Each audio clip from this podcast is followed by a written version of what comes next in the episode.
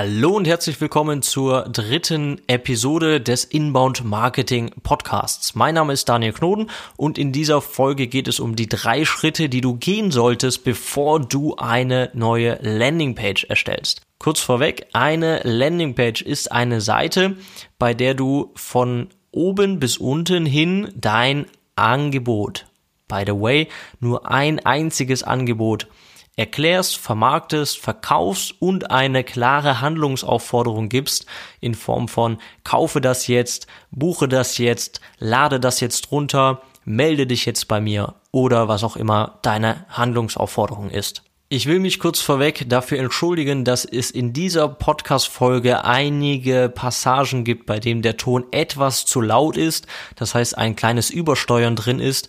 Mir ist das nachträglich erst aufgefallen, als ich den Sound dann gemischt habe. Aber keine Angst, du brauchst deine Lautsprecher nicht runterzudrehen. Es kann nur in den ein oder anderen Stellen etwas rauschen.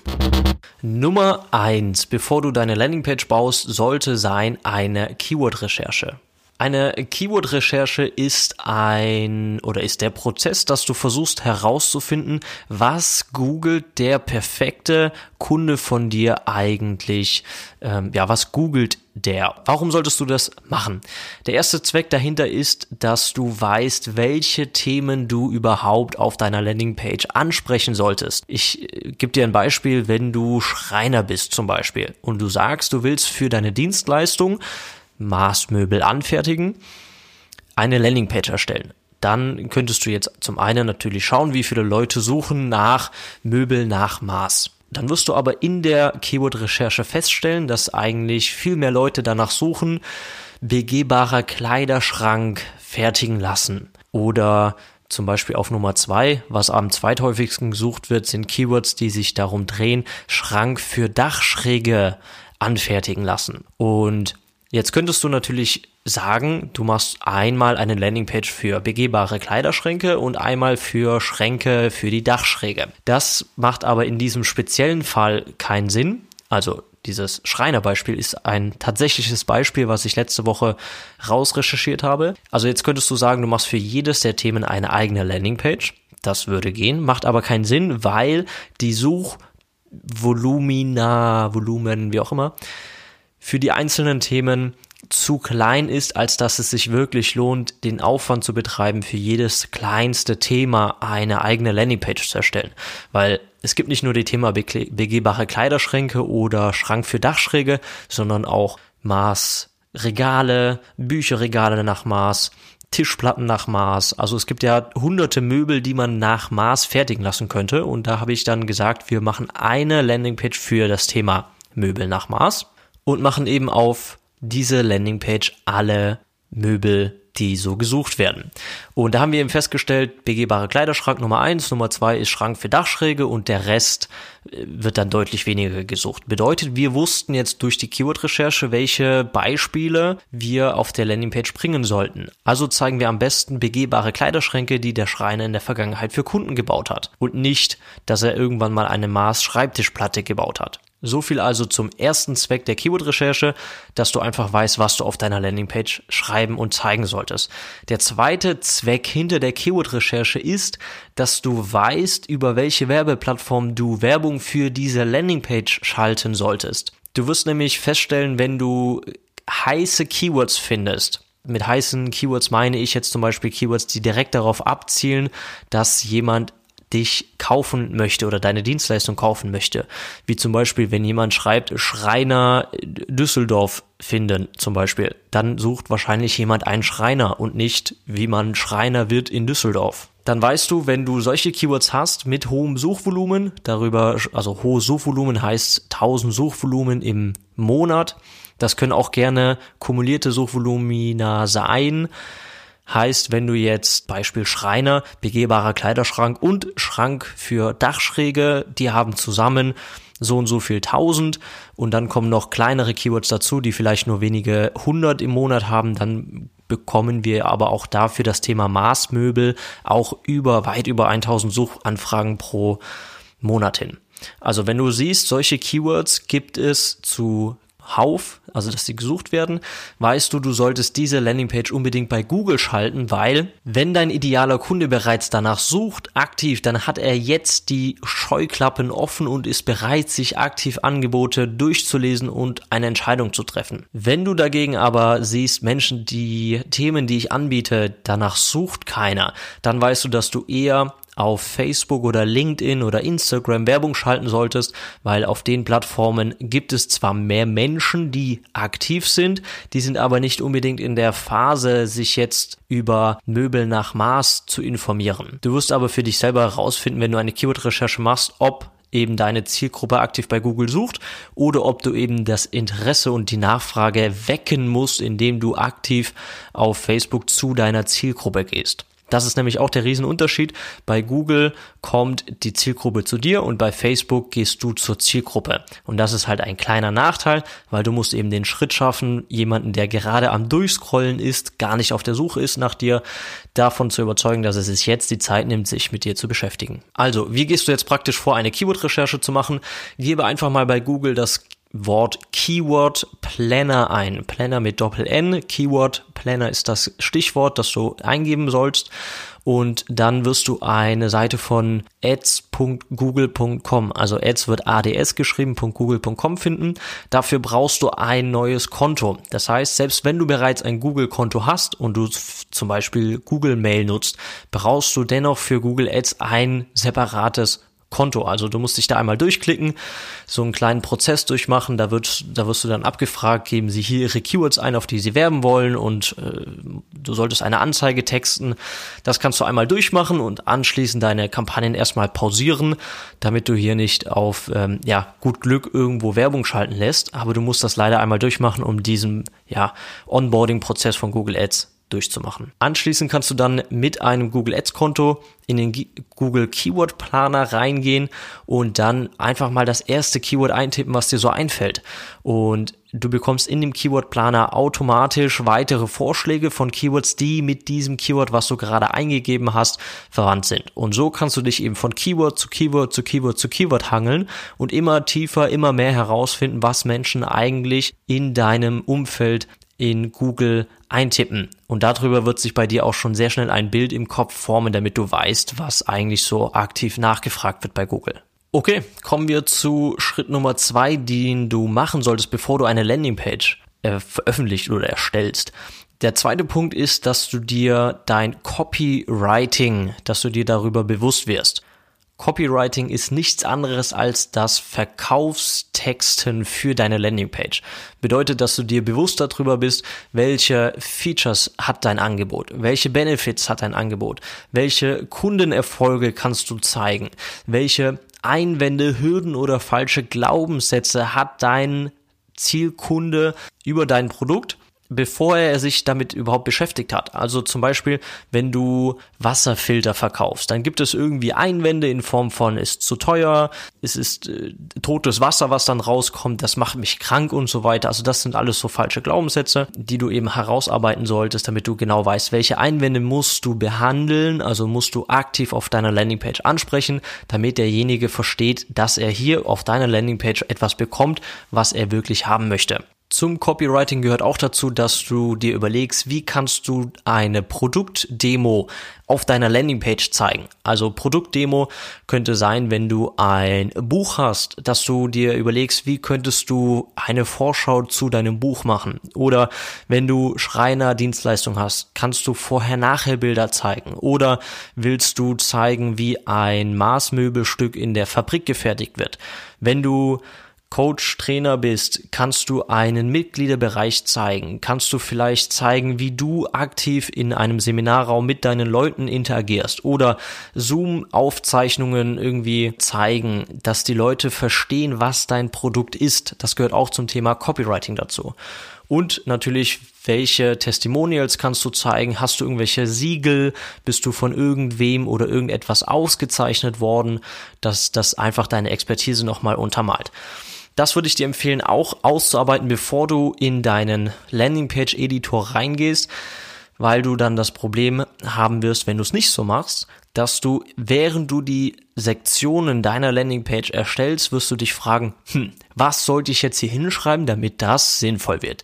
Und damit das nicht passiert und du nicht so viel Zeit in deinem Page-Builder oder Webseitensystem, Webseitenbildersystem, ich glaube, du weißt, was ich meine, verbringst, solltest du dir einfach vorher bewusst sein, was willst du eigentlich kommunizieren und vielleicht auch schon, wie willst du es kommunizieren? Willst du es als Text formulieren? Willst du es in Bildern zeigen? Willst du es in Videos zeigen? Willst du es irgendwie als Slideshow zeigen? Das sind alles erstmal so ganz kleine ähm, Konzepte aus der Vogelperspektive noch, die du dir schon zurechtlegen solltest. Im Fall von meinen Kunden, meine Kunden bekommen ein Worksheet mit insgesamt 20 Fragen, sind es aktuell rund um das Thema, was ist dein Produkt, warum ist es gut, warum ist es besser als der, der Wettbewerb, ähm, was macht der Wettbewerb vielleicht besser als du, was schlechter und so weiter. Und äh, dieses Sheet, dafür nehmen sich meine Kunden fünf bis acht Stunden, um sich darüber im Klaren zu werden, was macht ihr Produkt eigentlich so gut, weil du als oder andersrum, ich als Marketer kann nicht so tief reinschauen in die, in die Erfahrung meiner Kunden, als sie selber könnten. Und deswegen habe ich einfach ein so umfangreiches Worksheet entwickelt, damit mein Kunde selber eigentlich darauf kommt, wie man das Produkt vermarkten muss, also mit welchen Worten. So. Und wenn das klar ist, was oder welche Worte es braucht, um dein Produkt zu vermarkten, dann kann auch ich hergehen und die Worte so verpacken, dass sie eben auf der Landingpage wirken. Ich kann dir zu dem Worksheet vielleicht einen Quick-Tipp geben, den du vielleicht so noch nicht gemacht hast, wenn du dabei bist, auch dein Angebot auf einer Landingpage zu vermarkten. Dann mach doch mal folgendes. Suche dir einfach mal deine Top 5 Mitbewerber raus und mit Top 5 meine ich nicht die größten äh, Weltmarktführer, die auch das machen, was du machst, sondern wirklich Konkurrenten, die auch online aktiv sind und die im besten Fall auch in deinem Einzugsgebiet oder auch mit deiner Zielgruppe unterwegs sind. Also suche dir nicht die Wettbewerber raus, die zwar groß sind, aber nur irgendwie Messenvertrieb machen und irgendwie Kaltakquise, weil da gibt's nichts viel abzugucken, sondern such dir wirklich die Leute raus, die aktiv Werbung schalten, die vielleicht auch eine gut gestaltete Webseite haben, was dafür sprechen könnte, dass sie da in dem Bereich online ähm, ja aktiv sind und da Geld für ausgeben, um professionell eben online gefunden zu werden. Und gehe dann einfach mal durch deine Top 5 Mitbewerber durch, durch die Webseiten und schreibe dir mal auf, welche Werbeaussagen treffen eigentlich welche Wettbewerber. Also der eine wirbt damit, dass er irgendein spezielles System hat. Der andere wirbt damit, dass er die kürzeste Reaktionszeit hat. Ein anderer wirbt damit, dass er so und so viel Mitarbeiter hat und damit eine besonders hohe Qualität zugesichert werden kann und so weiter und so fort. Du wirst schon selber merken, was eine Werbeaussage ist von deinen Wettbewerbern. Und mach dir da eine Liste und mach dir dann kleine Kreuzchen hinter die Aussagen von Mitbewerber 1 bis 5 und äh, schau einfach mal, welcher Wettbewerber nutzt eigentlich welche Werbeaussage. Und so kommst du dann auch auf eine Schnittmenge und kannst sogar dann aus der Analyse rausfinden, mit welchen Werbeaussagen kannst du in den, ja, in den Markt reinstechen, sage ich mal, mit einer Werbeaussage, die kein anderer Wettbewerber nutzt. Stichwort USP.